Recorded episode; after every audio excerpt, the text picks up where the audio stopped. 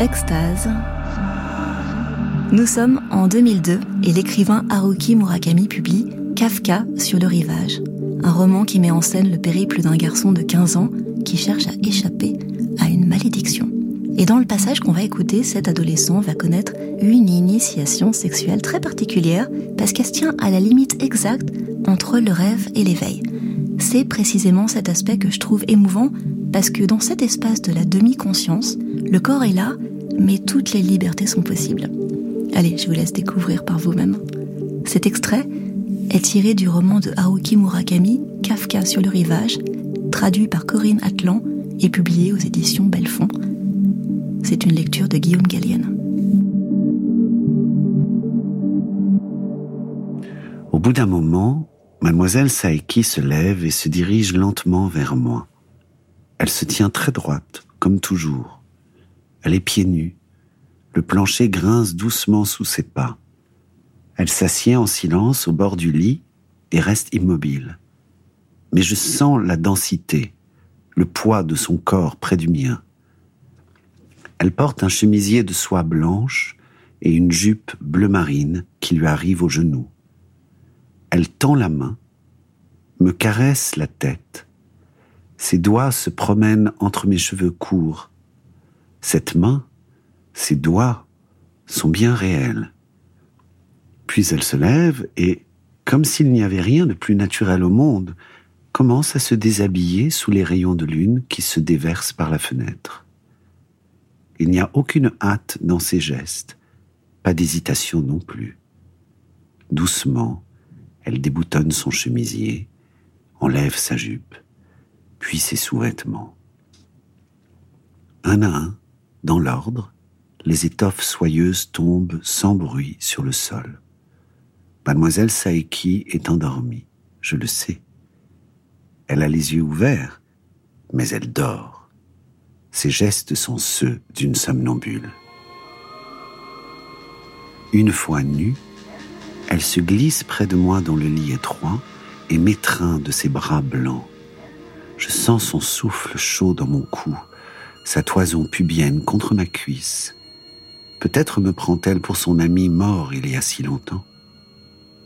Peut-être qu'endormie, elle retrouve les gestes d'autrefois.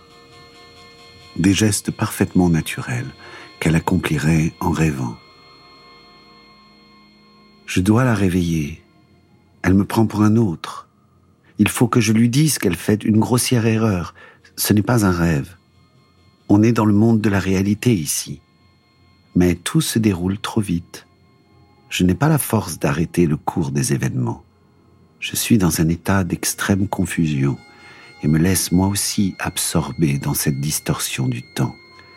Tu te laisses toi aussi absorber dans cette distorsion du temps. En un instant, son rêve a enveloppé ta conscience dans la tiédeur d'un liquide amniotique.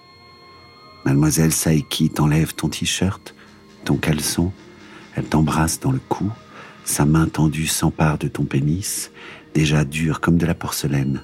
Ses doigts entourent doucement tes testicules sans rien dire. Elle guide ta main vers son pubis. Son sexe chaud et humide. Elle pose ses lèvres sur ta poitrine, mordille tes tétons. Tes doigts, comme aspirés, s'enfoncent en elle. Où commence ta responsabilité? Tout en dissipant le brouillard blanc qui voile ta conscience, tu t'efforces de te maintenir dans la réalité. Tu tentes de découvrir d'où vient ce flux pour rétablir l'axe normal du temps.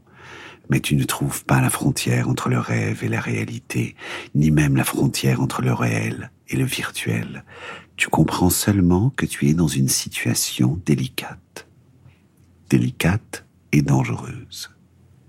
Incapable de comprendre le mécanisme de la prédiction, tu es entraîné malgré toi dans son accomplissement, comme une ville en bordure d'un fleuve est emportée par la crue. Les panneaux au bord de la route sombre au fond de l'eau, et tu vois les toits anonymes des maisons engloutis sous les flots. Tu te retrouves allongé sur le dos. Mademoiselle Saeki te chevauche. Tu es abandonné à sa volonté. Elle ondule des hanches, trace de larges courbes dans l'espace, comme si elle dessinait un plan. Ses cheveux tombent sur tes épaules, s'agitent sans bruit, tels les branches d'un saule. Peu à peu, tu t'enfonces dans un tiède marécage. Le monde entier est devenu chaud, humide et indistinct. Et la seule chose qui existe est ton membre dur et luisant. Tu fermes les yeux pour contempler ton rêve. Tu as perdu toute conscience du temps. La marée monte, la lune se lève, tu éjacules. Bien entendu, tu ne peux pas te retenir. Tu jouis très fort et plusieurs fois en elle. Son vagin se contracte. Elle retient tendrement ton sperme et pendant tout ce temps, elle dort. Elle dort, les yeux grands ouverts. Elle est dans un autre monde. Ton sperme est absorbé dans un autre monde. Cette nuit-là, vous faites de nouveau l'amour. Tu entends qu'en elle, le vide se comble. Cela fait un bruit léger, comme le sable fin du rivage qui s'effondre sous la lumière de la lune. Tu retiens ton souffle et tu tends l'oreille pour mieux percevoir ce bruit. Tu es à l'intérieur de ton hypothèse. Tu es à l'extérieur de ton hypothèse. Dedans, dehors, dedans, dehors. Inspiration, pause, expiration. Inspiration, pause, expiration. Prince, continue à chanter sans fin dans ta tête de sa voix de mollusque. La lune se lève, la marée monte, l'eau de l'océan s'écoule vers les fleuves, les branches du cornouiller s'agitent nerveusement derrière la fenêtre, tu la serres contre toi, elle enfouit son visage dans ta poitrine, tu sens son souffle tiède sur ton torse nu, elle caresse tes muscles un à un, puis elle lèche tendrement ton gland enflammé comme pour le soigner. Tu jouis à nouveau dans sa bouche. Elle avale tout, tel un liquide précieux.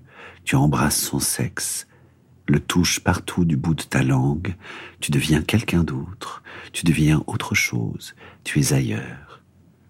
Il n'y a rien de moi que tu aies besoin de savoir, dit-elle. Vous vous serrez l'un contre l'autre jusqu'à l'aube du lundi, tendant l'oreille temps qui passe. Extase, lectures érotiques, est un podcast de France Inter.